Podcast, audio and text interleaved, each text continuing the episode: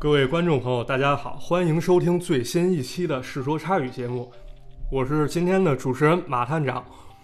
这期节目呢，咱们的主题依旧是泰国，因为什么呢？上次咱们聊到了泰国的降头、泰国的恐怖片儿，很多朋友都说根本没听过瘾啊，还想让我请嘉宾杨老师来给大家讲一讲。也有很多朋友提出了特别有意思的话题，比如说泰国真实案件改编的鬼片儿《泰国赐福》。其实呢，这些话题好多都是我们上次想聊的，但因为时间有限，没有办法跟大家一一讲到。所以说这次呢，咱们干脆再把杨老师请来一次，跟大家再好好聊一次这些好玩有趣的内容。啊，X 博士的所有朋友，大家好，啊，又跟大家见面了。杨老师您好，欢迎杨老师。上次录播了，看大家其实对杨老师聊了一些话题都很感兴趣，比如说鬼故事，呼声就挺高。所以我想了，这次呢，咱们就比较随意的去聊。我想了，先让杨老师来给大家讲几个比较恐怖的泰国鬼故事啊，然后我们来聊一聊泰国的另一个特色——泰拳。当然不是说纯粹的聊比赛啊，聊怎么打泰拳，因为这方面呢，杨老师给我讲过有很多特别特别神秘的事情，值得给大家分享一下。比如说，有的泰拳手呢，会用类似神打的降头仪式，请灵魂入体，受到攻击之后呢，感不到疼痛，而且战斗力翻倍。从这儿呢，我们还会延伸，请杨老师给大家讲一讲赐福。最后呢，还是想给大家分享这一期节目的一个重头啊，就是泰国的文化产业。这一点呢，他们也有自己的特殊之处。比如说，泰国有很多 LGBT 群体，他们是娱乐产业的主力军。其次，大家可能不知道啊，就是泰国流行文化其实相当有影响力啊。比如说咱们听的《爱要坦荡荡》《宝贝对不起》，这些呢都是翻唱的泰国歌。那么这次咱们不妨就从大家最感兴趣的话题开始啊，咱们先请杨老师来讲几个泰国鬼故事。呃，可以，没问题。呃，上次我也看了很多网友的留言跟那个评论，呃，然后呢，也也大致知道大家可能想要了解哪方面的事儿，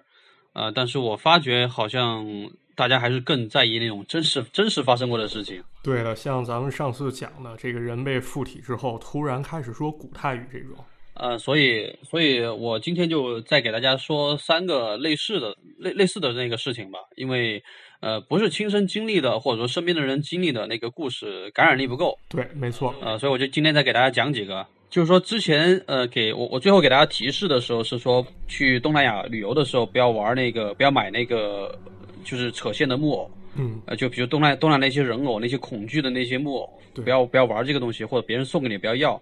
就为什么？就是说。你按照当地的信仰，他会认为，呃，所有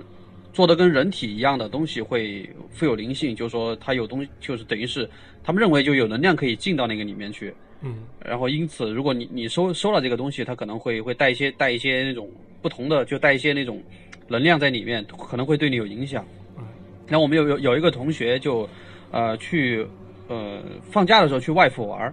就去其他城市玩的时候，然后走的时候，别人就送了他一个这么一个娃娃，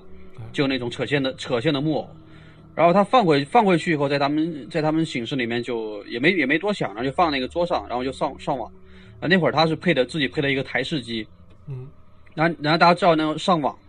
上网上到结束的时候会关机嘛？关机的时候屏幕会突然黑一下。就全屏幕黑了以后，你肯定就成为镜，就看得见自己，对吧？嗯。然后他当时上网上到大概，嗯，也是上到半夜，然后关机的时候，那个屏幕一黑，他就给吓到了。啊。因为他在屏幕里面看见看见那个娃娃立起来了。我操！哦，就说这个娃娃他自己站起来了。可能这个娃娃他平时摆在哪儿啊？就就摆放在桌子上平躺的，就平就平放在桌子上。然后，但他那个台式机台式机屏幕屏幕比较大，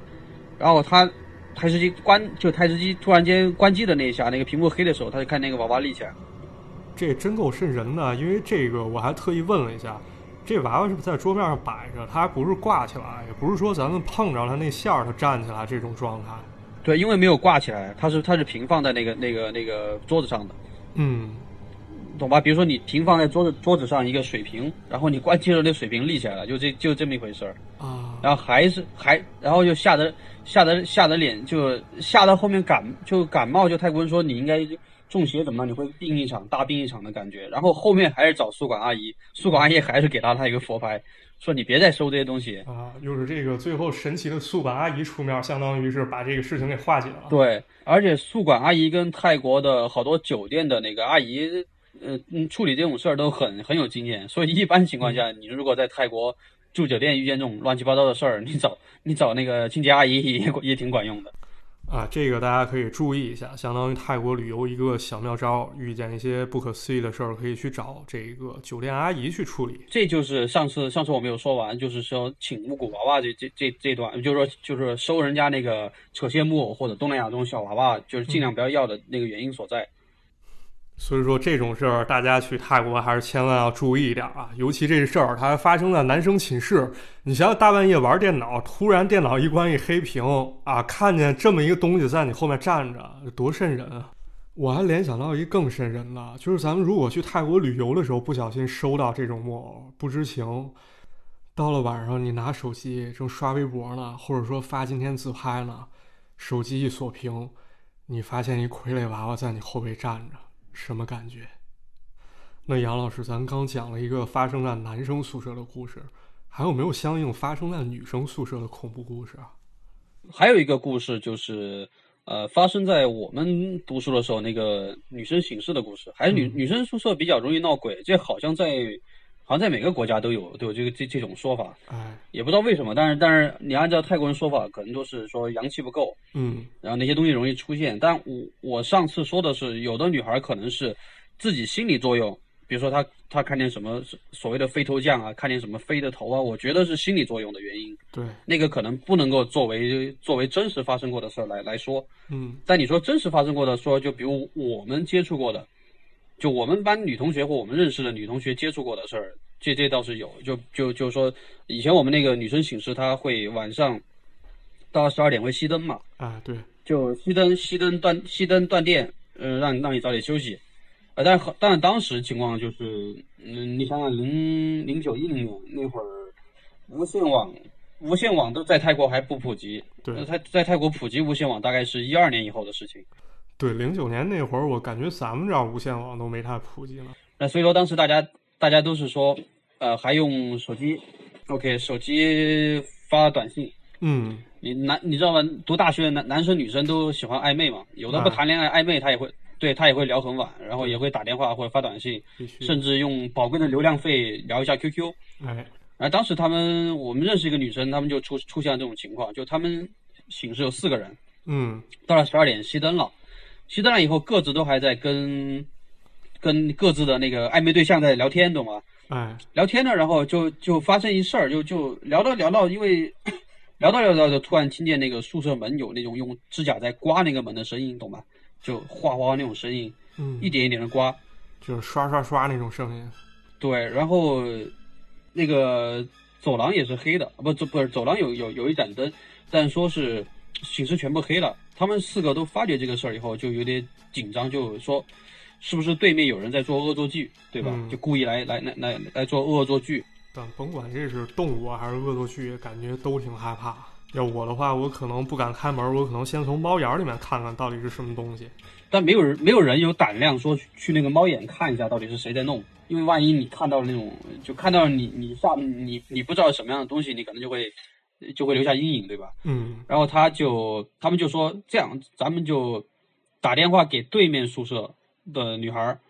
再让他们再猫眼看一下，谁在我们宿舍弄，谁在搞我们宿舍的恶作剧。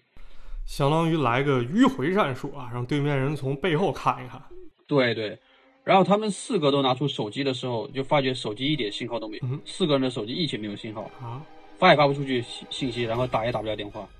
这感觉有点太绝望了，相当于没办法求助啊。对，然后，然后那个声音挂了大概有十几分钟，最后才散掉。就是他们是你说谁做恶作剧，会能在那里坚持十五分钟？然后你的四个人的手机同同时没有，同时没有那个信号。这要是恶作剧的话，感觉成本还挺高啊。一方面得一直在那挠，另一方面呢，还得想法把他们那手机信号都屏蔽掉。对，所以所以这事儿你在我们看来就觉得这应该是真实的灵异事件，就不会是他们自己添油加醋说，我我我我路过哪个地方看见多可怕的事儿，所以说这事儿，然后他留下印象印象很深。他然后我们认识的女孩跟我们讲说，那天晚上他们寝室就四个女孩都是用用那个被子蒙着头，一晚上没有睡，因为因为就觉得觉得应该是发生灵异事件了。我觉得有可能，因为这个事儿真的不好解释，是不是说像什么鬼魂啊什么这一类东西出现的时候，它可能对这些手机啊或者这些电子设备产生影响啊？很多故事流传的就是，呃，所谓的什么灵性出现的时候，它会影响你的磁场，影响你这些。比如说，大家最最经常经常看到就是，比如说什么录音里面遇见鬼啊，他好像就跟你不在一个不在一个纬度的频道嘛，他就能干扰你这个东西。我们觉得应该是发生灵异事件的鬼故事。至于其他那些他自己添油加醋的，我们觉得是所以是有是可能是心理作用。哎，杨老师，那有没有说一些怪事儿是中国留学生和泰国同学一块儿碰见或者经历的呀？我们也有也有那些女孩去跟认识跟认识的泰国泰国朋友，让女的就说是，呃，当时不是流行说，刚去学校的时候流行说是，哎，呃，希望这些泰国泰国的同学跟中国的同学就是交朋友，然后去去等于大家大家就是互相帮扶，带他们学习语言嘛。对，当时有国外留学生来我们学校也是这情况，就是大家一块玩，平时玩也带着人家，就是这样的话可以互相促进一下。呃，是我们一学姐啊。呃，去跟他认识一个，他就是一个一个泰国同班同学里面家里面做客，然后做客以后，当时晚上，晚上你知道泰国的那个院子是有那个呃阳台的，就二楼他们有有自己的阳台，然后到晚上大概十点过以后，很多泰国城市小街上就没有人了，嗯，他就在那儿看到那个一个男的在那个电话亭打电话，因为那个时候泰国很多人谈恋爱还是得用电话亭的公用电话来来来聊这个天。这聊天打公共电话的话费贵不贵啊？呃，电话费电话费并不便宜，就泰国在我在我们读书那时候啊，然后他聊天，他一直在那里看，因为反正晚上也没什么事儿，就看那个男的就就骑着摩托车，摩托车摩托车停在旁边，然后跟那个女孩跟那个电话聊天，然后聊着聊着的时候，他的那个泰国朋友就过来说：“哎，这么晚你怎么还不休息啊？说赶紧休息，明天还得出去玩呢。”然后然后我们那个学姐那个女的就说：“哎，那个泰国男生在那里打电话，旁边那个女的是谁啊？”咱刚说了一般是给情侣打电话，那这第三者插足嘛，是不？然后，然后旁他他旁边那个泰国人马马上看了一眼，发觉事情不对，就扯他进去了，说你看见我没看见，懂不懂？明白，说明那女的有问题。对，就说你你你你你看见了不该看见的东西，就说赶紧进来。就他看到了一个女孩在那个电话亭旁边，然后那个男的在那里打电话，他就问他那个泰国朋友说那个女的是谁？为什么那男的打了半天电话，他俩都不走？但他那个泰国朋友什么都没看见，只看见一个男的在下面打电话。对，按说一个人能看见，一个人看不见，那说明这东西它肯定有问题。而且这种事儿发生在我好几个认识的人里面，还有一个是他，呃，他是我以前一个同事，是中国人，啊，是个男的，呃，然后他每次去住那种老的酒店，比如说他会查攻略，他，呃。会去喜欢住一些那种比较老的酒店嘛，嗯，然后他住在这个酒店，他睡觉的时候，他就说，就会有人在托梦给他，就在他梦里面告诉他我怎么死的，或这地方以前什么样子的，那，这地方怎么怎么样，但是他说从来不会伤害他，他也不会，他也感觉不到一点害怕，嗯，但他每次晚上晚上晚上在那个酒就在这些酒店入住的时候，他睡觉都会都会都会遇到这些东西，然后第二天起来以后，他就会去跟酒店的员工聊，酒店员工都会很惊讶，说你怎么知道这些事儿的？然后他说我也不知道，他说反正我一在这儿，就住这个酒店，一住一做梦，我就会梦到这些人给我讲这些事儿。啊，那这位同事是不是他体质本身就特殊啊？就是说他来到泰国之前是不是就有过类似的经历呢？这个就不清楚，但你要是按照泰国人的说法，就他的体体质比较偏阴性，对吧？嗯。偏阴性体质的话，他可他可能就会比较容易招这些东西。嗯。然后还有还有也是以前同事，他们会就在就是说呃，就等于泰国人也不他就是说他们那个泰国人也不叫中邪，就说是突然间性格变了，就像之前我说的那种上身的事儿，就性格变了以后会突然给你给你说古代的话，但说古代的话是女的女孩还是说古代的话，然后说古代的话的时候会知道你下一步要去哪。他说在天桥上他们一起去玩的时候，突然问他，哎，你明天是不是要去哪个府办什么事儿？他就很惊讶，说：“哎，我没告诉过任何人，明天我要去这个地方，他为什么会知道？就这种事儿，会这种事儿也也经常发生。啊，对，这还不像咱们平时那种说上身，说他声音光变，他好像还有了一些读心或者说预知未来的一些能力。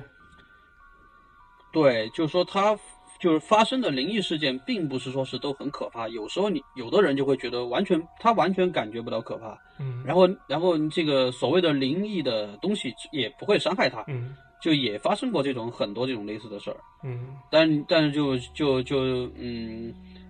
然后但但就说是，只是说让大家提醒的是，不不一不要买雾娃娃，二就是说，如果你看到这些不该看的，或者说你看到这些奇奇怪的东西，不要去刨根究底的问为什么。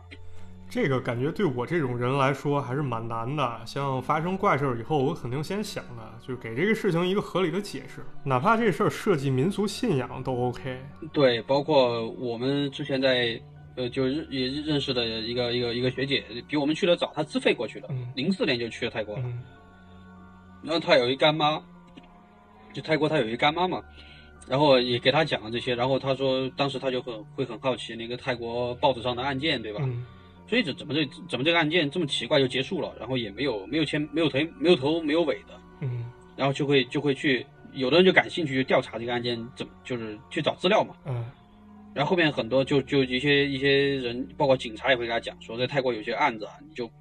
知道差不多就得了。啊，当然这个有个泰国警察腐败的原因在，就故意给你按这个理由。但有的案件就是警察也知道怎么回事儿，就让你不要查，就这个案子就就这么结了就算了。啊，这个事儿其实我之前私下问过杨老师，杨老师呢推荐我看一部电影叫《吓死鬼儿》，说你看完这个电影啊，你就差不多明白是怎么回事儿了。哎，对，这就是说回刚才我说的那个那个那个学姐那事儿嗯啊，就是就说吓死吓死鬼里面，他是设了一个叫呃，也不能说叫灵异侦探吧，就是警方会找一些通灵的人来协助这事儿。嗯呃，当然这些，但是这些事儿就有的不被公开，嗯呃，当然有很多是上了新闻的，比如说新闻很多很著名的就是他的女儿失踪了，或者他的儿子失踪了，嗯或者他谁失踪了以后托梦给邻居或托梦给他的那个父母，嗯然后说他在哪个地方是，比如说没有穿衣服，或者说比如说是呼吸不过来，对吧？然后他让他去报案，然后他的父母就去报人口失踪，或者去给警局给给警察提供线索，嗯让警察派人去查一下。嗯然后警察去到他所托梦告诉他的地方地点，往往能找到尸体，或往往能找到找到这个情况。这种事儿在泰国经常上新闻。那上新闻以后就会就会就还是我说那点，就是说警察就说不要去刨根究底这些案子，就它发生的很离奇，结束的也很离奇。然后通过这些案子能够找到的那个线索也很离奇，为什么不知道？泰国警察也不想多说，但他会告诫每一个人不要去去去去找这事儿。就吓死鬼就把很多这种呃鬼故事集合，懂吧？来拍成一个电影。嗯而且吓死吓死鬼这个电影在片尾的片花的时候，大家可以看，他会找那个胶片的那个那个，把那个胶片缓缓的放一遍，然后给给你圈一个点，说这个地方是是应该是鬼魂出现了。因为电影界有个不成文的规定，好像香港跟泰国都这样说：你如果拍拍一个鬼片，然后你这个片子里面出现那个灵异事件，你这个片就会大卖，就会大火。啊都有这个说法，对对吧？然后吓死鬼就吓死鬼就是把这些事儿全部串在一起，然后它里面还有还有经典的一点就是说，呃，那个鬼就是告诉那个人说不是他杀的，是另外一个人杀的，就不断给他提示让他自己去破案嘛。嗯然后这种事儿就是在泰国也也发生过一次，就是一个很著名的一个医学博士嗯跟就是在别人面前他跟他老婆是神仙伴侣那种，嗯。然后后面他老婆就死掉了，死掉以后还尸首都没有，然后他去报案，就是报案就意思说他老婆可能应该是失踪了，啊。然后然后失踪以后，然后后面警方就不信这事儿，就去他家里面搜查，因为他在河边有一个很好的别墅，嗯。搜查的时候就会很稀奇，就什么都查不出。但后面有一次去搜查的时候，就发觉他的那个梁上，那个木的梁上有一条蛇，这危险啊，搞不好它咬着人什么的。对，然后警方说，哎，这怎么有蛇？就去把那个蛇给抓了。嗯抓那个蛇的时候，把那个蛇把那个蛇给给撩开以后，就发觉有一个头发丝在那个那个木子木头里面，挂了啊。然后把那个头发丝，对，把那个头发丝拿下来一一一验证 DNA，就是他的他的妻子的，然后就证明了，就是说你你你有就凭这个证据把他的案罪给定了，就是说他很可能是把他妻子就是，就因为他是他是医学博士，他然后他很懂就是碎尸这这些事儿嘛，可能碎了以后就埋在这个建筑里面，比如说你在房梁上把它作为材料怎么样的，就用这种很很残酷血腥的方法把他妻子给杀掉，然后他妻子就化成蛇，告诉警方我在这儿，证据在这儿。感觉特别像灵异侦探加上香港奇案之造里藏尸这么一种感觉啊。对，然然后然后下尸柜里面就把这个事儿就类似的还原了。然后下尸柜里面不是就提醒大家不要买那个头冠，对，就泰式那个头冠嘛。对，因为因为越越越古的事儿就就越可怕。对，我我以前同事也也也也遇见过，就是他们读大学的时候，就是一帮男生，就那会儿就是荷尔蒙旺盛，晚上喜欢出来喝酒，在学校里面瞎逛什么的。对。然后他们，然后然后好多还是那种就是很就很喜欢打架那些，就是所谓的阳气很盛的男生嘛。哎。然后他们那次是喝了酒，他告诉我，喝了酒以后，六个人坐在那儿聊天，然后就各种砍，各种什么样的。突然看见一个穿传统泰式服装的一个一个一个一个女生出现，然后手上还戴着那种长的指甲，就那种装饰嘛。然后然后突然突然跑出来以后，在那儿就转圈开始跳舞了。这是不是？然后他们以为，对他们以为是有人在排练。那后面想一下，这个点不可能，就两三点，半夜半夜两三点钟，谁他妈出来穿穿着那个在那排排练？不可能。嗯。那反应过来以后，所有人酒就醒，就开始开始疯狂的跑。因为因为在泰国说这种这种级别的鬼，就就就之前我也说过，就是等于他的怨气很强。你呃就你如果去买这种，就就古玩市场买这种跟人有关的事儿，就跟跟可以带在身上穿戴的这种东西有关的事儿，他可能就会来找到你。其实这段杨老师还提到咱们上期讲的一个知识点。就是说，在泰国，鬼越古老，说明它越危险。关于这块儿，大家感兴趣啊，可以去听一听咱上期内容。对，所所以就这这等于这一期是对上期的一些就一些东西的一些补充，就是在这方面，嗯，就不要去收这些东西，因为我看到很多留言问说为什么，这就是因为这就是为什么的原因。就你好奇可以，你呃，就我说你不是学这方面专业的，你就别去碰它，因为你碰了以后对你自己自己很不好。哎，杨老师，对了，我记得咱上回还说了一个点啊，就是说，如果我特别喜欢武术，非常喜欢刀剑这一类，那这种东西咱们其实，在泰国可以买一些相关的古董回来，对吧？呃，完全可以买，但是你不一定能带回国。嗯，因为现在就海关管的特别特别严，就是你如果是像什么盾牌，嗯，或者说帽，就是那种古代。那种军人用的帽子就是仿制品啊，不是不是真的，真的你肯定是文物了。嗯，但它的那些工艺品，小件的可能你可以托运回来，比如说那种纪念品做的那种像太刀的那种小模型，或者说像一些那种玩具一类，你可以带回来。但是真刀你带不回来，你不用想了。这个就我我想带我都带不回来。这个啊，但但是说，但是说是呃，你如果比如说你实在特别喜欢，然后然后呃有条件能够。能够，比如说有条件，实在是能够把，比如一两件那种很好的，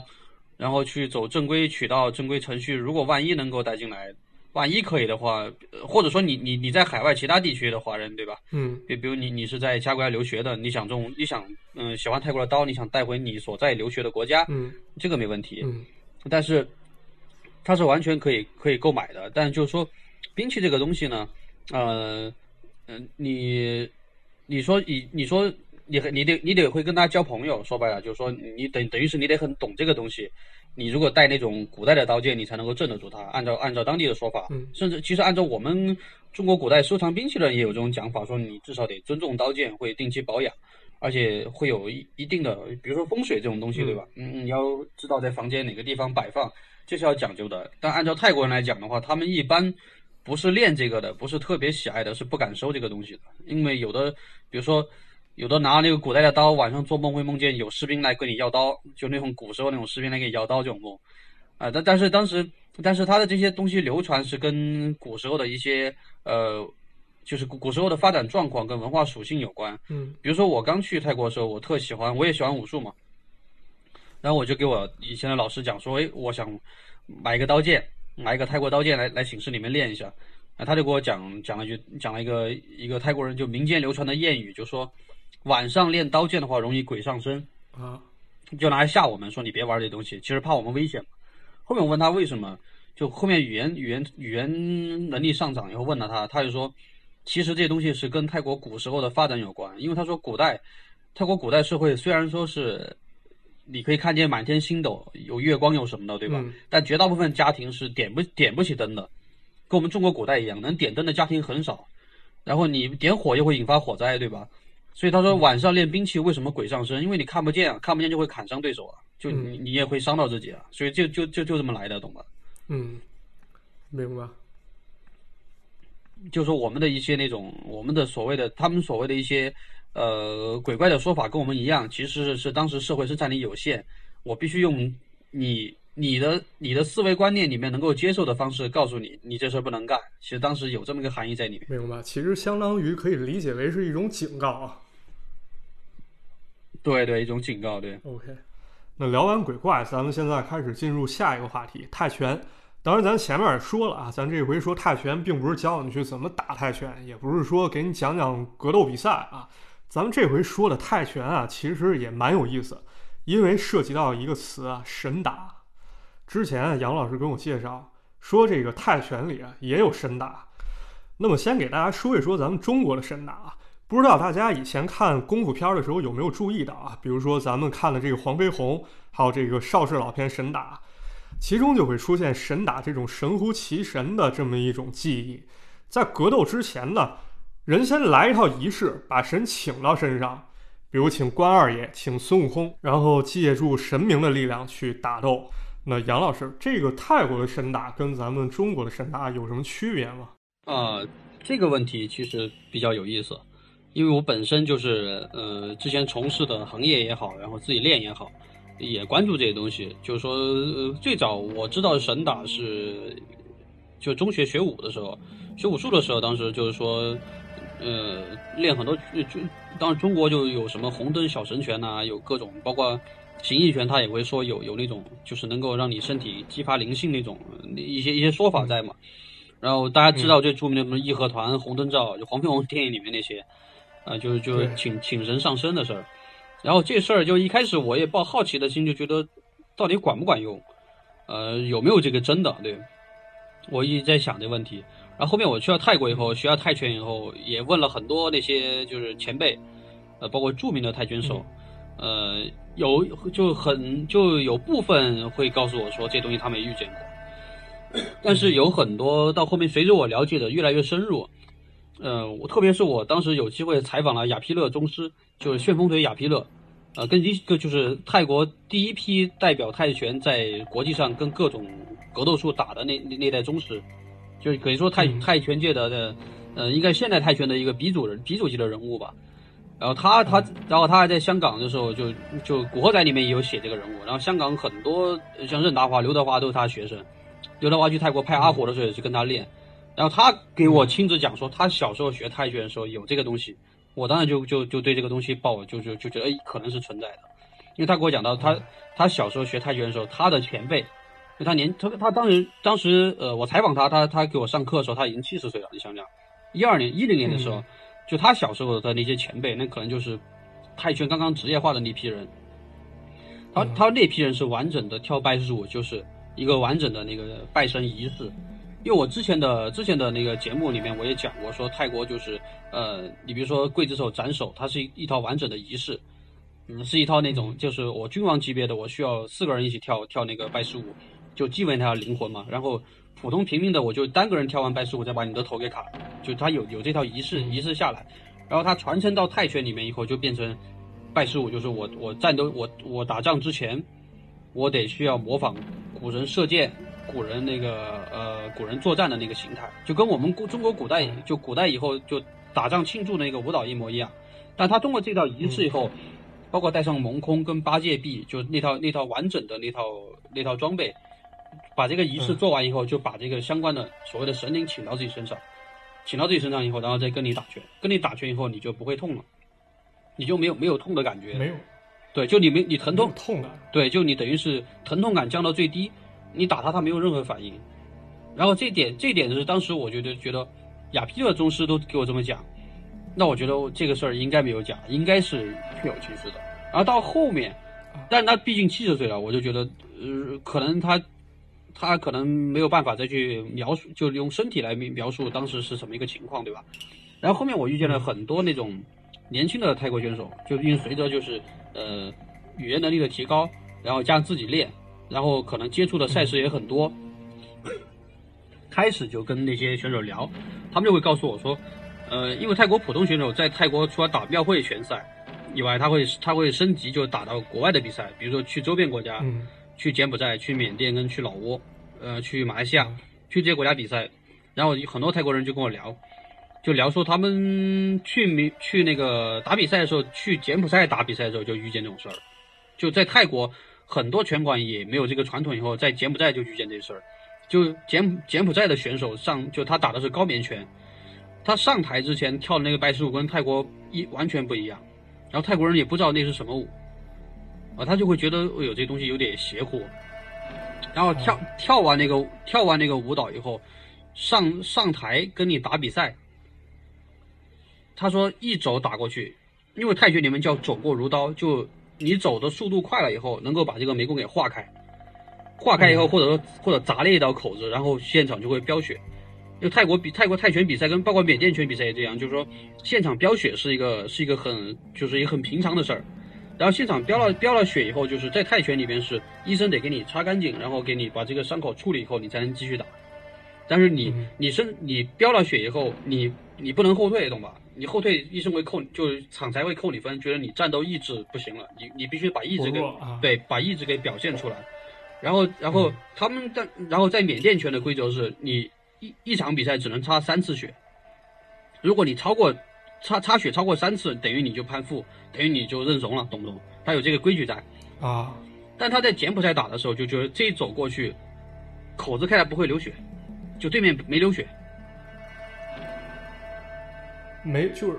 按说按理说正常一肘子过去肯定会流血，但是他就是没事儿啊。对你就像波球跟哈亚在香港打那场，为什么这么出名？就因为打第一局，第一局以后，然后我就问我就问波球，我说我说我说我说球哥，你你这个当时什么情况？他说他说他挨了第一肘以后没有反应，就是说他觉得好像有点有点暖那个眉弓那儿对吧？他就用拳套擦了一下，嗯他擦第一下没觉得为什么，擦第二下哇，那血就开始流了，流了以后他就上头，然后就跟哈雅就不管，就疯狂的打那个呃走西战，就打内围，打拼血血战了嘛，嗯就就就脑子上头了嘛。嗯然后那场比赛就导致一五年那场在全世界都火了。但是他他那些泰国选手告诉我，他们去柬埔寨打的时候，这一走过去，手打开了，打开人口子，人口子不流血，懂不懂？这个感觉有点违背医学常识，就是说这个这个肉它开了以后就是没有血出来。对，没有血出来，然后没有血出来还还不算，就是那些选手不会，就是没有疼痛感，你怎么打他，他都他都无所谓，这就就他就就按理来说踢，就第一局你打他不痛很正常，因为第一局大家身体状态都在最好很亢奋的状态，对吧？啊，你打到第三局，身体就会开始痛了。但他们打到第三局，呃那柬埔寨选手就跟就我们叫僵尸流，就跟僵尸一样，你你打他没有没有效果，他不断的往前让你靠近靠近靠近，但是会有一点，他们说技术会变得很烂，就技术就会变得很很粗糙，他不会痛，然后他也不出血，但他整个人就像就像打了药一样，懂吧？就感觉很很亢奋，这样跟你跟你打，但是技术变得很差，最后还是泰国选手赢。然后那泰国选手跟我们讲说、啊说，我们也拜佛，但我们觉得心里面我们信的是正统佛教，然后我们信这些东西，我不会怕你，但但是他他他说，如果你心理承受能力不好，你就会你你就你就会慢慢你就会慢慢会被他给影响到。但是有一个哎对有一个很奇葩的一点是，他们只能在就泰柬边境地区的那些拳场遇到这种人。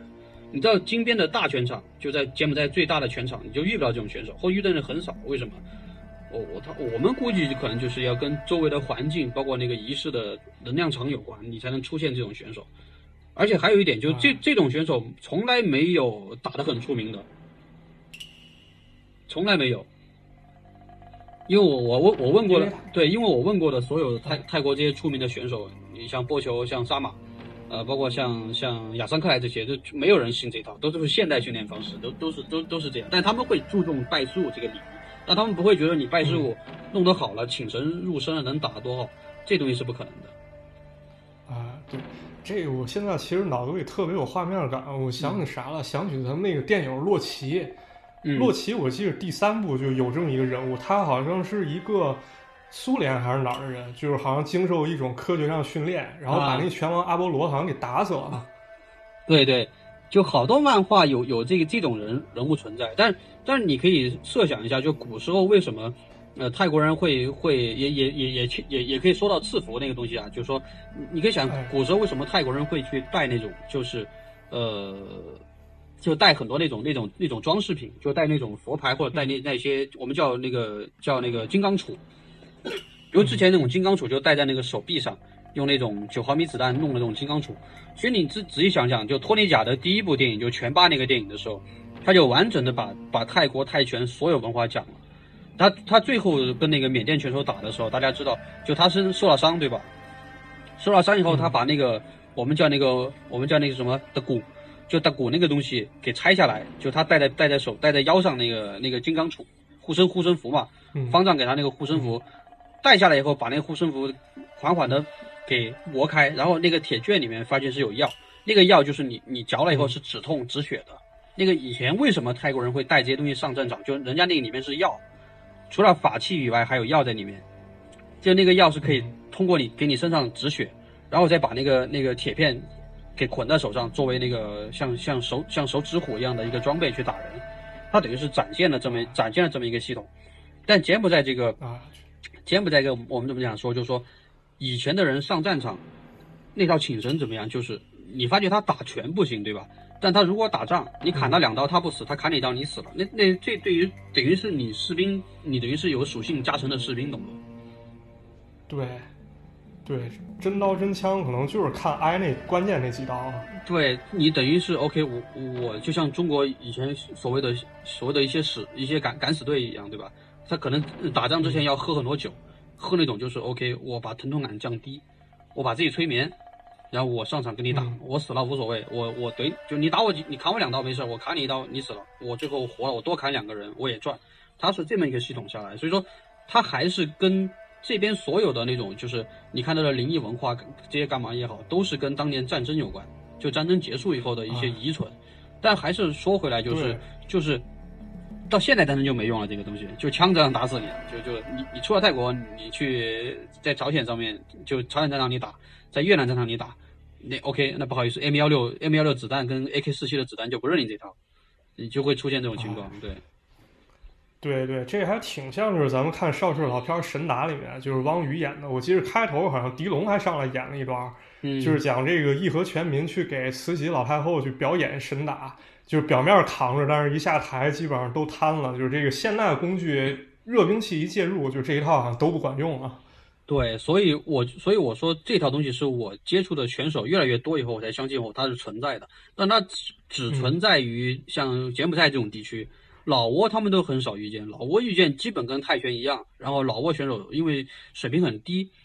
呃，国际就是你泰拳今天这么这么这么能打，是因为它引入了职业拳击的东西，就跟拳击融合在融合成现在这个样子。呃，但你你像老挝他们就融合的少，打起来就很属于像泰国人平时就属于很弱的选手，然后去缅甸打就属于缅甸选手不会打戴拳套不会打拳，但他没有这套神神鬼鬼的东西，但在柬埔寨打他们就遇见了这种很多，说每个选手去边境打过比赛都觉得我遇见过的一些说就是僵尸流就怎么打都不会痛，感觉这个人好像中邪一样的，但是技术很烂啊啊！现在一听真的感觉就是上回跟杨老师也聊啊，就是说这个泰。缅边境，或者说这个泰国和柬埔寨边境，就老有这种事儿发生啊。嗯，对，就因为这这些地方等于就是呃，你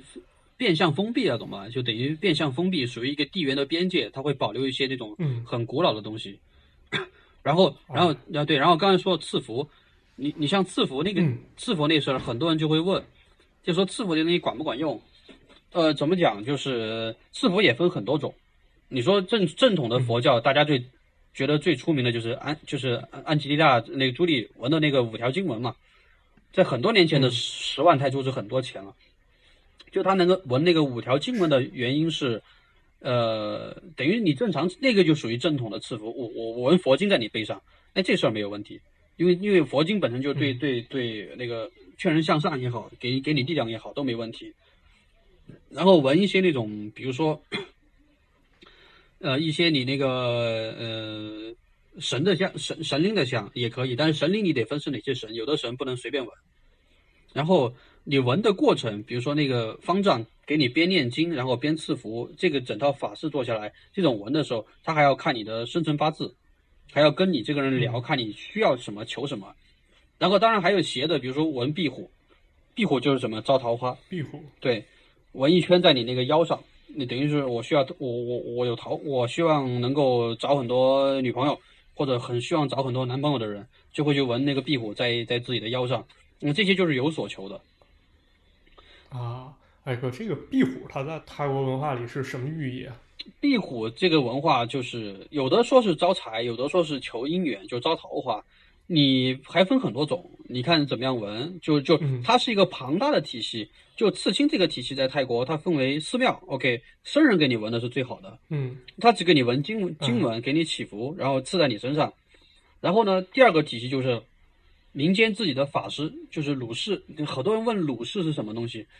这些就等于是我居家修行的人，你你这么理解就对了。那我居家修行，我自己有修不同的流派，你这么理解就就可以了。就鲁氏自己给你纹的，就是他觉得什么东西好，然后他觉得跟你什么东西跟你对路，对吧？他就给你纹这个东西。啊，有点像咱们国家说这个居士是给你纹是吧？对，然后还有呃呃黑帮对吧？古惑仔这些他自己有一套，他他信仰的东西。嗯，你就像俄就就跟俄罗斯一样的，他自己有一套自己的理论，然后纹的那些东西。然后最厉害的是在监狱里面，就大家都知道纹身技术最高的在监狱里面，监狱纹身，就监狱纹身是一个是一个单独的体系，他信仰的东西跟他，因为他但但但是大家简单来想就很容易琢磨，就是他关在里面的好多犯人几十年，他有时间去琢磨这个东西，嗯，他有时间慢慢去给你抠一个图片，而且他不为钱，他里面也赚不了什么钱，你生活用品这这烟就就这点东西，你又不能放出去。啊然后监狱监狱它有个单独的系统，就大家知道有监狱拳击，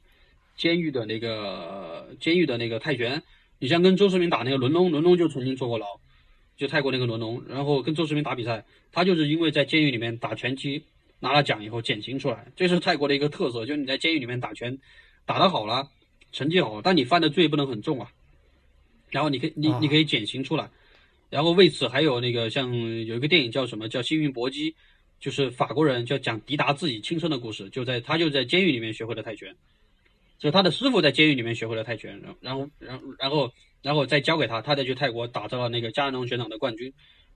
那就有这有有这么对有这么一个传承在，就是监狱里面它有一个独立的系统，就是纹身跟泰拳跟拳击，这这两个东西在里面，就你可以学到学到一些很牛逼的，但前提是你愿意进去啊，就是。啊，对，这让我想起了一个漫画，也改编成电影，叫那个《军机》。哎，对，《军机》余余文乐演的那个，就就不余文乐跟毛沙豆演那个，对，就像军军机一样，监狱里面有空手道高手。但泰国里面，监狱里面是泰拳高手跟拳击高手是确实存在，还有纹身的高手，这三个这这三个类型是确实存在的在里面。嗯，但还就是说，但是赐福这个原因，这个东西就是他相信是一种力量。住到你身里面，然后他他怎么来的？还是战争？因为以以前就吃佛这些东西是中南半岛都流行，就不光泰国一个国家。你像你像缅甸以前以前打仗就是这样，我我他是分兵的，比如他的当以前古时候打仗是分左中右三个营，对吧？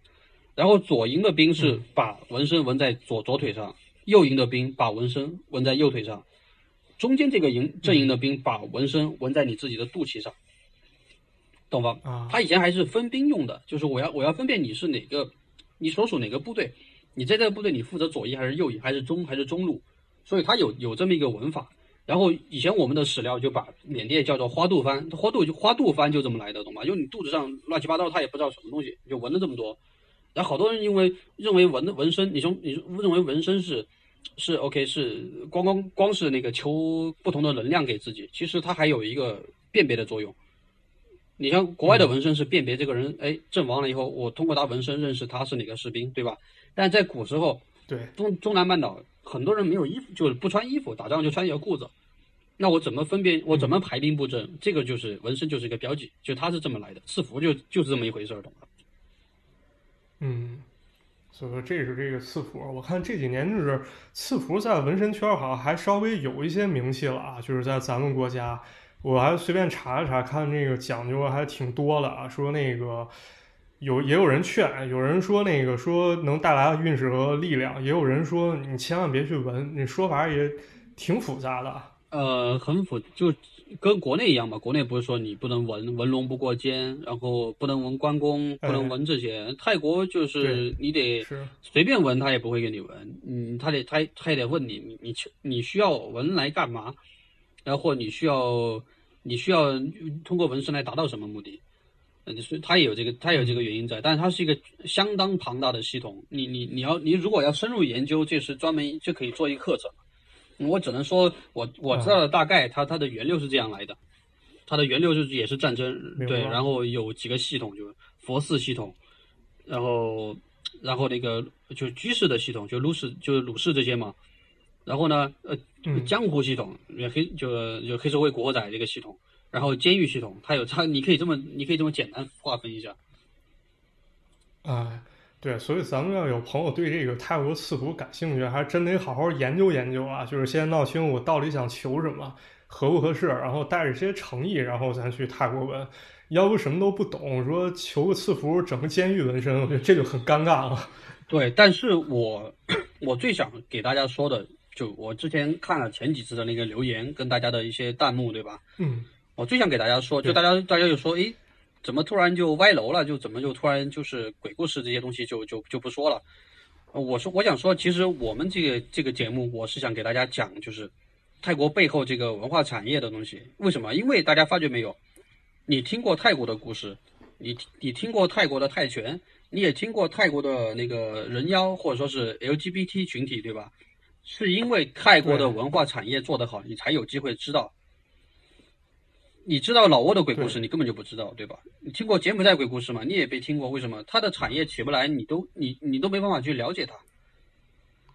对对，其实按说就是像柬埔寨那块儿，像什么飞头啊什么这种，这个他鬼故事其实我感觉根本不比咱们这儿或者说泰国少，但是咱们并没有机会去真正接触它。对，所以包括缅甸有很多很多离奇或者很多好玩的事儿，你都不知道为什么，他宣传不了，他没有这个能力去包装。哎，对，因为正常来说，咱除了不是说这个对这个地方特别特别感兴趣，或者说研究这个的，也就是说，除了这种娱乐衍生品，咱们没有机会去了解它。所以这块儿咱们就进入下一个，也是说咱们这个节目比较重要的一个话题，就是还是想请杨老师来给大家介绍介绍关于泰国的这个文化产业。其实，在此之前呢，我对文泰国的文化产业也不是特别了解啊。我可能就知道这个泰国有 LGBT 群体，有人妖，然后我可能知道这个泰国，因为我们也要做一些广告嘛。我知道这个泰国广告做的特别厉害。对这一点，就是大家就想，就说首首先啊，泰国这个娱乐产业发展是肯定是欧美跟香港一起帮他，香港的作用最大。就大家之前知道，就陈可辛、吴宇森这些导演在泰国拍片，之前也讲过，说拍片以后。对。带国带带动泰国的那个呃电影人才给给培养出来了嘛，就等于是等等于实际培养出来了，它它是这么一个过程。然后就是说，呃电影电电影产业我们之前讲过了，然后它它整个整个整个娱乐产业，比如说它的呃影视剧、它的音乐、它的广告，然后我对我想 跟大家分享的是整个泰国的娱乐产业怎么发展。嗯，呃，因为它发展了，你才能看得见，对不对？对，嗯，你你，比比如说，你他怎么去推广他的，嗯，他怎么去给你展示他这个国家有的这些有意思的东西？之前呃电影说过，是因为香港跟欧洲在那拍片，带动了他们的人才。对，然后广告也说过，说过他因为是导演，没有没有没有电影系，然后电影导演来拍广告。对，但是他这些东西能够起来，能够发掘他本土有意思的事儿。它有很深层的原因在，比如他的广告为为什么拍得好，就是在在泰国长期待的朋友，包括来旅旅游的这些这些朋友都知道，泰国是一个很生活中很注重创意的国家，嗯，他很注重各种民间的创意，但他拍不了很深度的那种，就呃我们说的很著名的那种电影，是原因是他的社会没有撕裂过，因为它不像日本也好，也经经历过二战的那种。创伤恢复，对吧？啊，对。甚至韩国经经历过韩战那种，就不经历过朝鲜战争那种，就是就是那种，呃，恢复。然后其他国家经历过经历过战争，我们国家经历过战争的，泰国它没有，因为它十九世纪以后它平稳过渡了。对。过渡以后，它导致于它，它也不太会去去去喜欢，就是去挖掘整个社会那种深层的东西，但它就会在，呃，文化生活上去做很多追求。对。我我举一个很简单的例例子，就是说。呃，就他身边人可以幽默到什么程度啊？就我我以前有有有有一个有一个前辈，他们是呃举家搬到清迈来给小孩读书，因为那会儿就是呃在国内可能待腻了嘛，待久了，然后加上雾霾什么的，他想到到到国外待一段时间，就在清迈，嗯，然后在清迈给小孩读幼儿园，然后读幼儿园以后。然后就到，我们就约在华兴见面，华兴跨年嘛。嗯，就泰国，呃，泰国，泰国就以前以前一个度假一个度假胜地，现在很多人也去的。嗯，然后在华兴度年的时候，呃，跨年的时候，就他们就住了一别墅，然后别墅旁边有一个泰国邻居，因为他家带了只小孩儿，小孩儿很可爱嘛。嗯，然后邻居就过来，邻邻居就就就过来说，哎呦，就就过来送点东西吃啊，就就泰国人很友好嘛。嗯，然后就看见那那邻居家养了几条小狗，很可爱。那小孩说：“我能不能借着狗过来玩两天？”邻居说：“没问题。”那这狗就就你们在这里过年嘛，就过新年这几天，这狗就放在你们这儿，就陪你们一段时间。然后新年结束，你再把狗还我就行。嗯，好了。然后这这这两个小孩跟狗玩，因为小孩也不懂事，跟狗玩的开心以后，就就喜欢欺负那小狗啊。然后欺负那小狗呢，比如说那小狗小狗给给给给弄给，比如说给给打了两下，然后那小狗就紧张，对不对？嗯。玩的时候紧张，然后那小狗一紧张就咬那小孩儿。哎呦，咬那小孩以后，小孩就出血了，肯定得去打那个疫苗，打那个狂犬狂狂狂犬疫苗嘛。对。然后打狂犬狂犬疫苗的时候，我们就找了，就去你公立医院得排很久的队。嗯。然后我们当地当地一朋友就去找了当地的一个救援队队长，因为他他自己的好朋友嘛。嗯。就给他说，哎，这个小朋友，中国小朋友被咬了，能不能提前给他打一针？就因为他们时间有限，就不打针，可能就要，然后假期结束就要回去上学了嘛。对。然后那个那个疫苗队长不，那个那个救援队长就就提前安排了关系，就去找了当地的医生给他打针。打完针以后，医生给他那个他老妈一张卡。然后我就就很纳闷，说这张卡干嘛用的？然后医生给了我们一个很很牛逼的回答。医生就说：“对，医生说这张卡，你你小孩下次被狗咬的时候来打针可以打八折。”啊，这是相当于怕着人再被狗咬了。对，他说你下次再来打针，这狗这这张卡给你打，给给你打八折。啊，你懂吗？这就在他生活中就这种各种。段子，就我们说各种很很你想不到的点的段子出来，对，所以他才会出他他他这只是一个事例，其他其他各种生活中那种有意思的事儿就就就很多很多。你想他有这种氛围在，他才能给你创造出好的广告。所以你大家会觉得泰国广告怎么脑洞这么牛逼？就你想不到的点，他为什么就想到给你拍出来？对，其实我觉得这是一种特别自然而然生活一种呈现，就包括看他们电影也是，就是不是说特别憋了话，就是故意要。逗你乐，而是说他那个生活中就自然呈现，他可能一个动作、一个眼神，或者这时候突然蹦出一句话，就觉得特别好笑。对，所以所以你泰国它它的产业能够发展，也是因为有它这么多群体在。然后，它最能开脑洞脑洞的是哪个群体？就是生活中跟你不一样的群体，就是 LGBT 群体。啊，这个他从来没听说过。对他有就这东西，当时我们去泰国的时候，我们也好奇，就问老师说：“哎，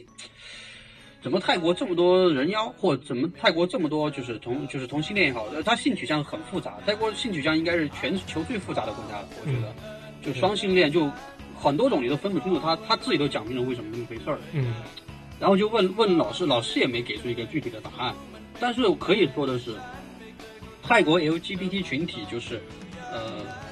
就就怎怎么说呢？就是开始大规模的在这个国家出现这个现象，是八十年代以后的事，就八零后长大以后的事。八零八零后以前的时候，泰国还是一个很正常的，就是男男男就是男，女就是女的一个社会，就就就绝大绝大部分比例的。嗯，这个比例大概是到八零后成长的时候变这个样子。然后因此我问过很多泰国人，包括有有有学者也好，就就有各方面也好，每个人都给不出标准答案。但大部分的答案就会觉得这个国家可能是因为，呃。男男的花心也好，或者说男性文化后面突然出现缺失也好，或者西方的那个那个消费主义文化兴盛也好，但就会，但是最后的结果会比较能够达成共识的一个结果就是，呃，这个国家文化里面就是除了战争以外，这个基调就很浓厚。嗯，比如泰国的小历史小说里面，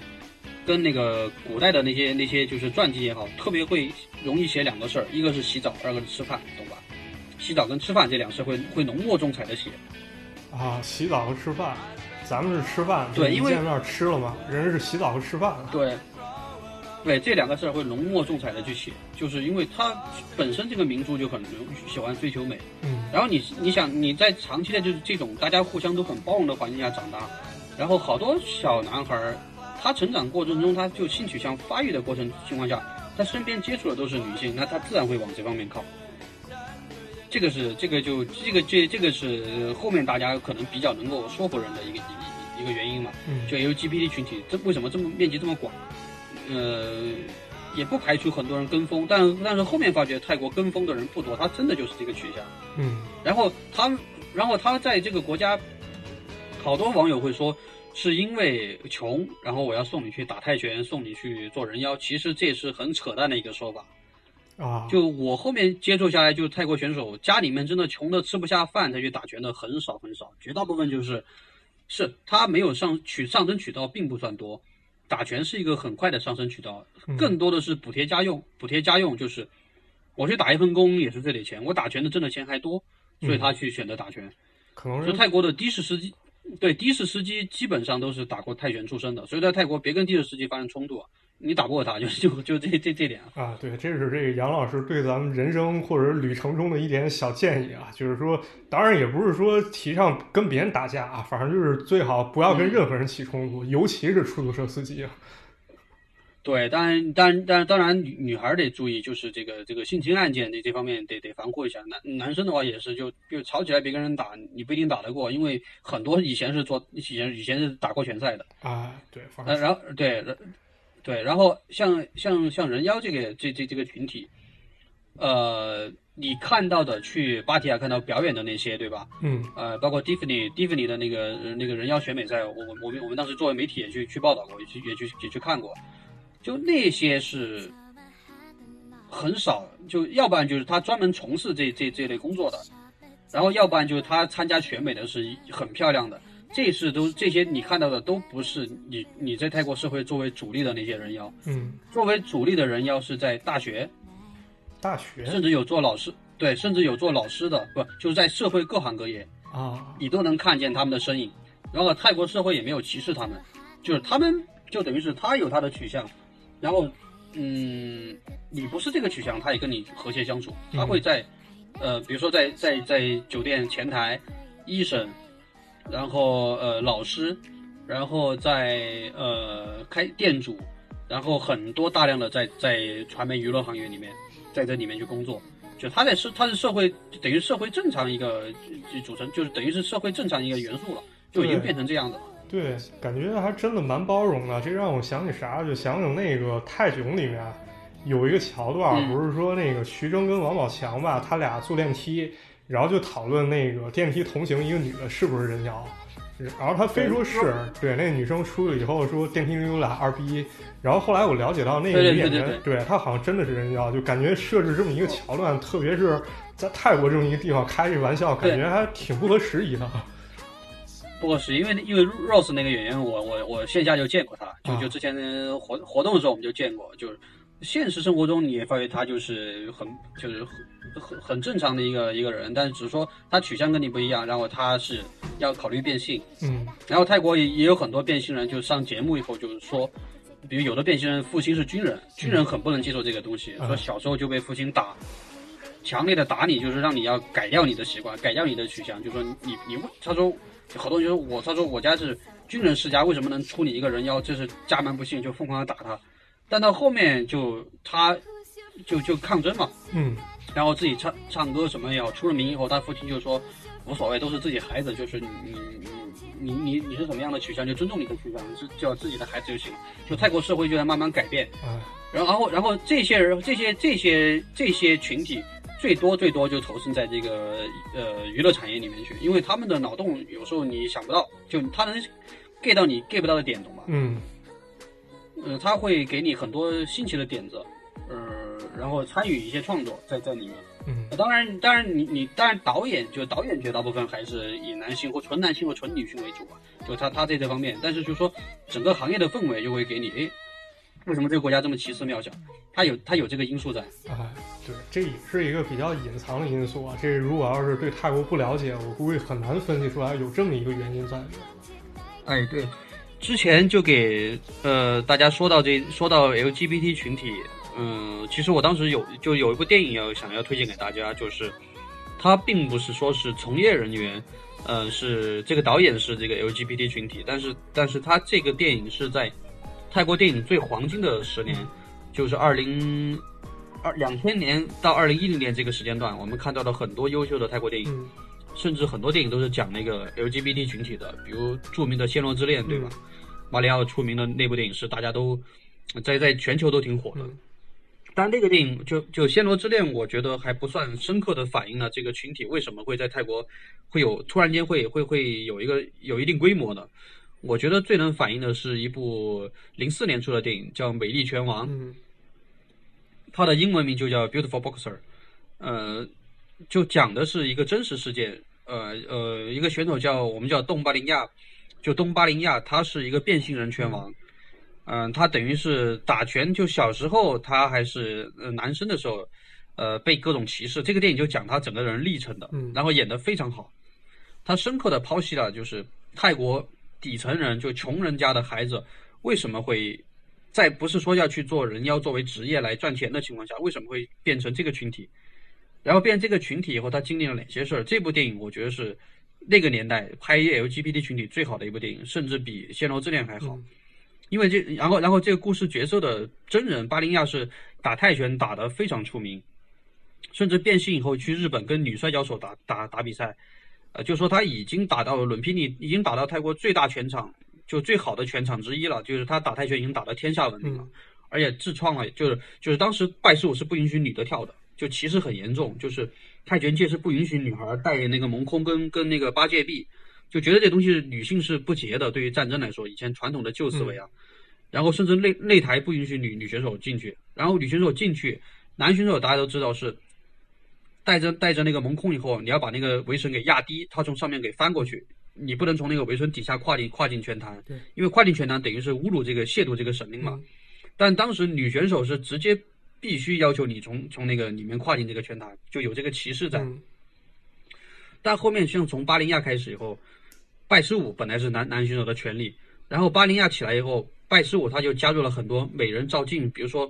以前是模仿那种战士射箭或者用刀砍各种作战形态的那个舞蹈，到巴林亚出来以后就会变成，哎，我模仿就是女性在古时候化妆给自己，比如说呃梳妆洗澡的动作，我把这个作为一个拜师舞，当时一下就惊艳了，就整个拳台就被惊艳了，然后一下子一开始很多人也肯定骂他，就各种鄙视说你你你这种侮辱了整个行业，侮辱了这个这个泰国的文化。到后面，他一步一步的获得大家认可，然后现在现在你在泰国也能看见很多变性人拳手出来打拳了，所以说我觉得这个这个电影是我觉得最值得大家推荐的，而且这个电影的演员本就主演本身就是一个职业泰拳手，而且但是他是个直男，他他不是 LGBT 群体，但他演的非常好，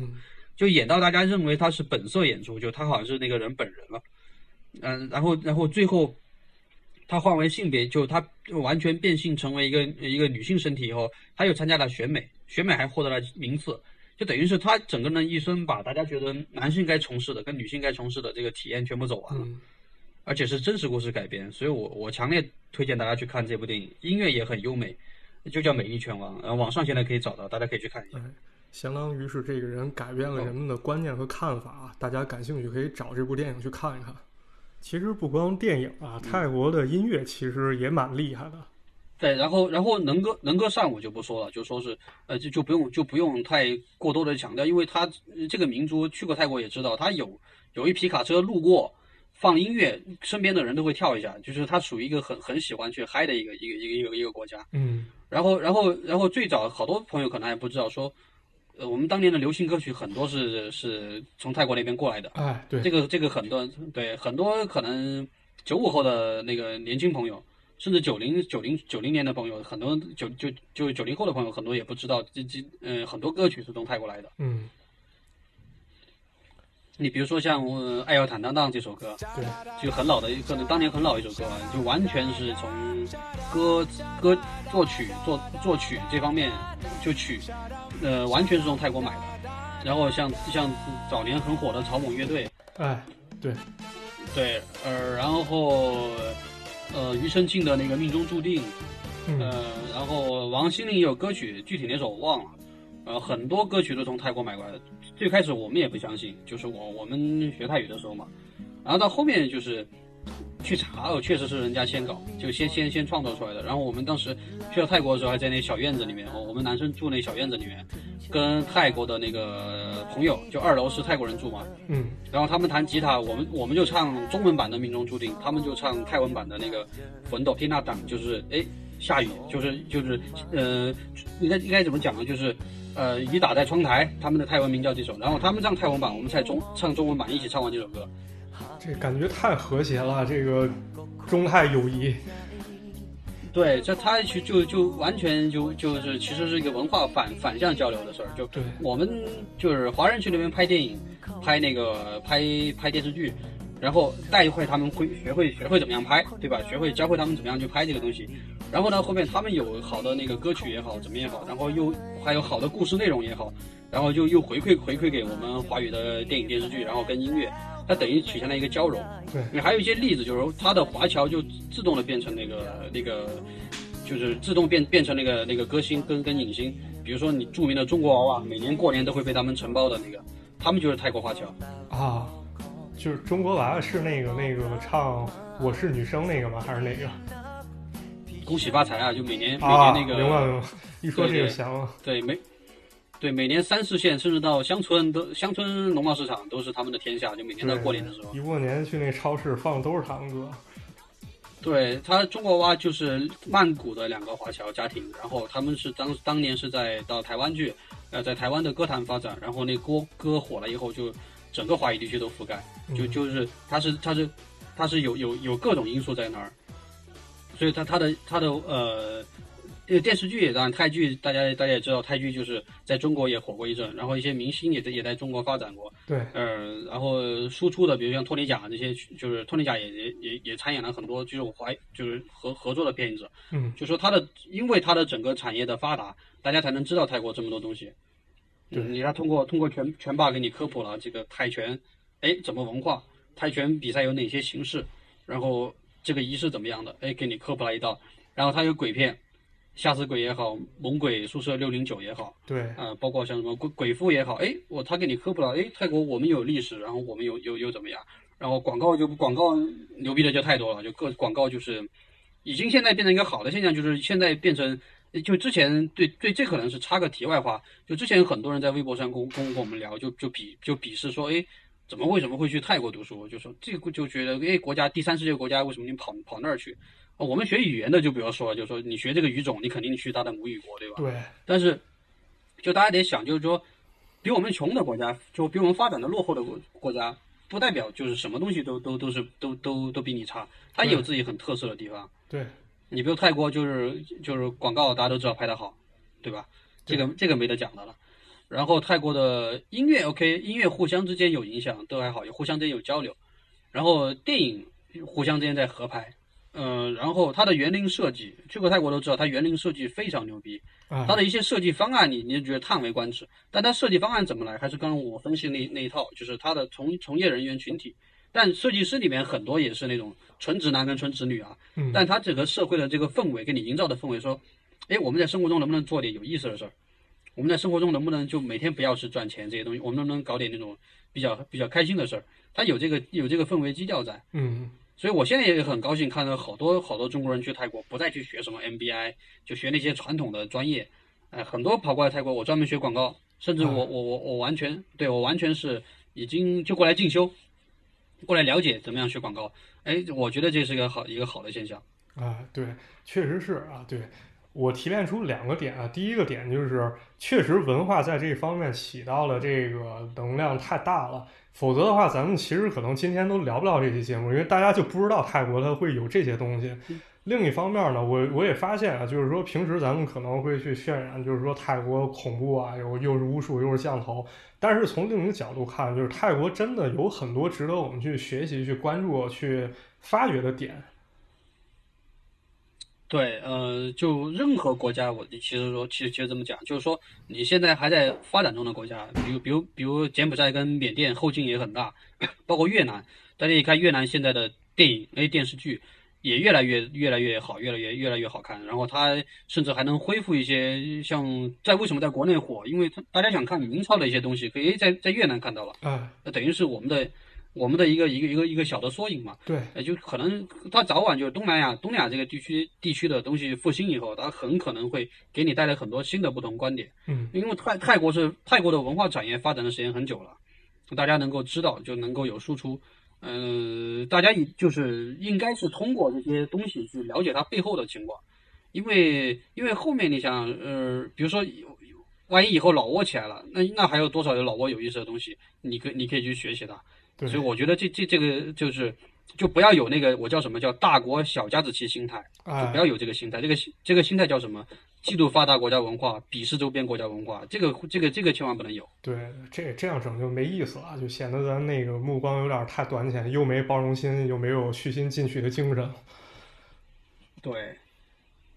好，那么今天呢，咱们讲了这么多话题啊，从咱们这个泰国的恐怖故事、泰国的奇案，包括到后面咱讲的这个泰拳神打啊。赐福啊！最后聊到了一个比较大，但是非常非常重要的话题，就是整个泰国的文化产业。这回呢，我感觉收获还是非常之大的。其实呢，这个关于泰国，咱们做了三期节目，相当于是用三期节目呢，把整个这么一个泰国一个相对于大家比较陌生的话题，给大家掰开揉碎来讲了讲啊。在此之前呢，其实挺多朋友啊，就跟我们提议。说每次讲了这个知识很充足，但是还想听嘉宾呢给我们推荐一点东西。这次呢，我想让杨老师呢给咱们大家推荐，不如就推荐一些泰文歌吧，因为这个毕竟跟咱们的生活有一定关联。好的，没问题。我先给大家推荐几首那个翻唱的，就是大家先听了，先听一下那个中文原版，然后再去我先听一下中文翻唱版，嗯，再去听一下泰文原版的，可以。比如说潇潇潇唱的那首《爱要坦荡荡》，嗯，对，《爱要坦荡荡》，然后泰文原版叫《想要大声唱》，这个你可以输中文，然后回头我会把泰文给你们，然后就它的中文就中文原版，就中文翻译过来叫什么名字？因为我告诉你们泰文，你们也不知道。对，嗯，对，呃，然后草蜢乐队这个就很老了，这个就暴露年龄系列了，就是这个得是八零后，八零后听听的那个《失恋阵线联盟》。就以前《家有仙妻》那个主题曲啊，这这个其实知道的还蛮多的，就是好多那个九零后他去 KTV 唱，其实也会唱这首歌，就是作为结束的时候唱，有的时候会。哇，那太好了！对，就他是波通差，他是波通差，就是泰国很著名的一个歌手，就是呃，波通差是等于是我们中国早期刘德华一样的吧。啊，那唱的那首歌叫叫酷刚。这个回头我也给我我我也给你们，这个就没有中文名字，然后回头我给你们，他是从泰文歌里面翻唱过来的。嗯，然后，然后还还有哪首呢？就著名的庾澄庆的《命中注定》。嗯，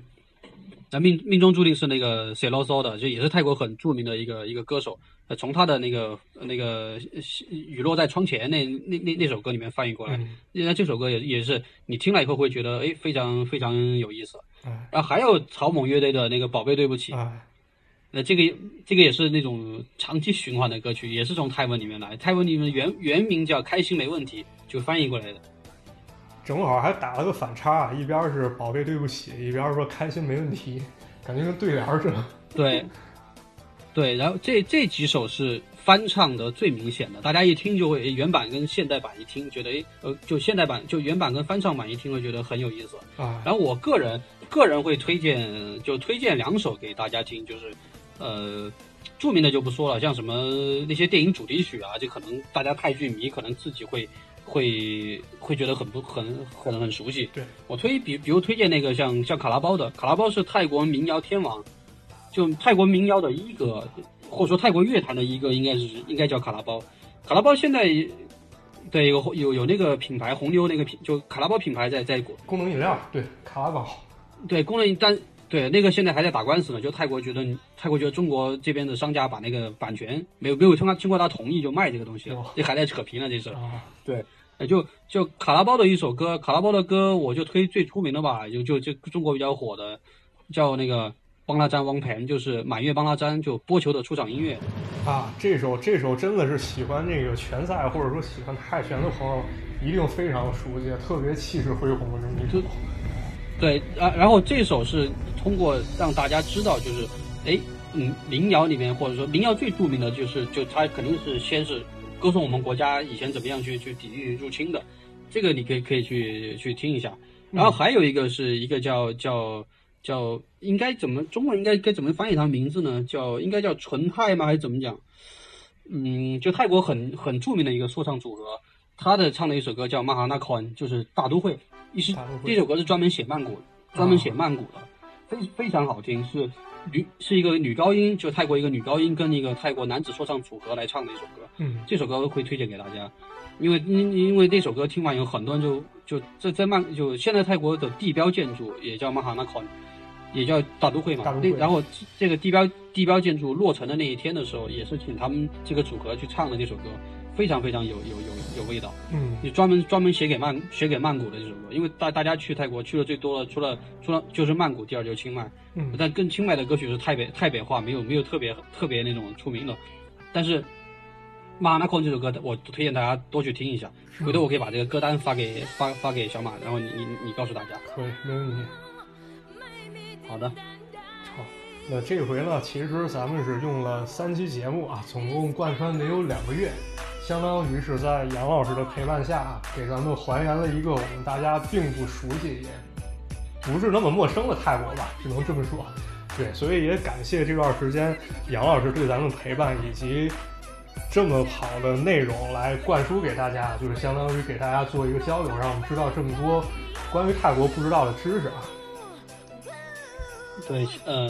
也很开心能跟大家分享一些，就是关于我所了解的泰国，呃，但我也很期待未来，比如说泰国有更多新鲜的事儿，或者说是呃东南亚有什么新鲜好玩的事儿，然后给大家去去分享一下，然后同时也希望大家能够，呃，能够不要片面的去了解任何一个国家，因为一是一是这个思想不太好，二是。你会损失很多乐趣。就你如果抱一个很，抱一个很，就是不不说包容，抱一个很愿意学习的心态，你去，你去，你去任何国家，你都会觉得很有意思，因为因为你会发现更多不同的东西。好，这是我想说的。呃，谢谢大家，我们下次再见。嗯，好，谢谢大家。然后各位朋友，如果要是关于泰国什么想知道、想问的，也欢迎留言或者弹幕打给我们。或者说你发现最近泰国发生一个事情，你并不理解，或者说想挖掘它比较深的一些文化含义，没问题，弹幕或者留言告诉我，我们会第一时间联系杨老师。如果合适的话，我们再来陪大家聊一起。那么还是最后感谢杨老师为我们讲这么精彩的节目，非常感谢。好，谢谢大家，再见。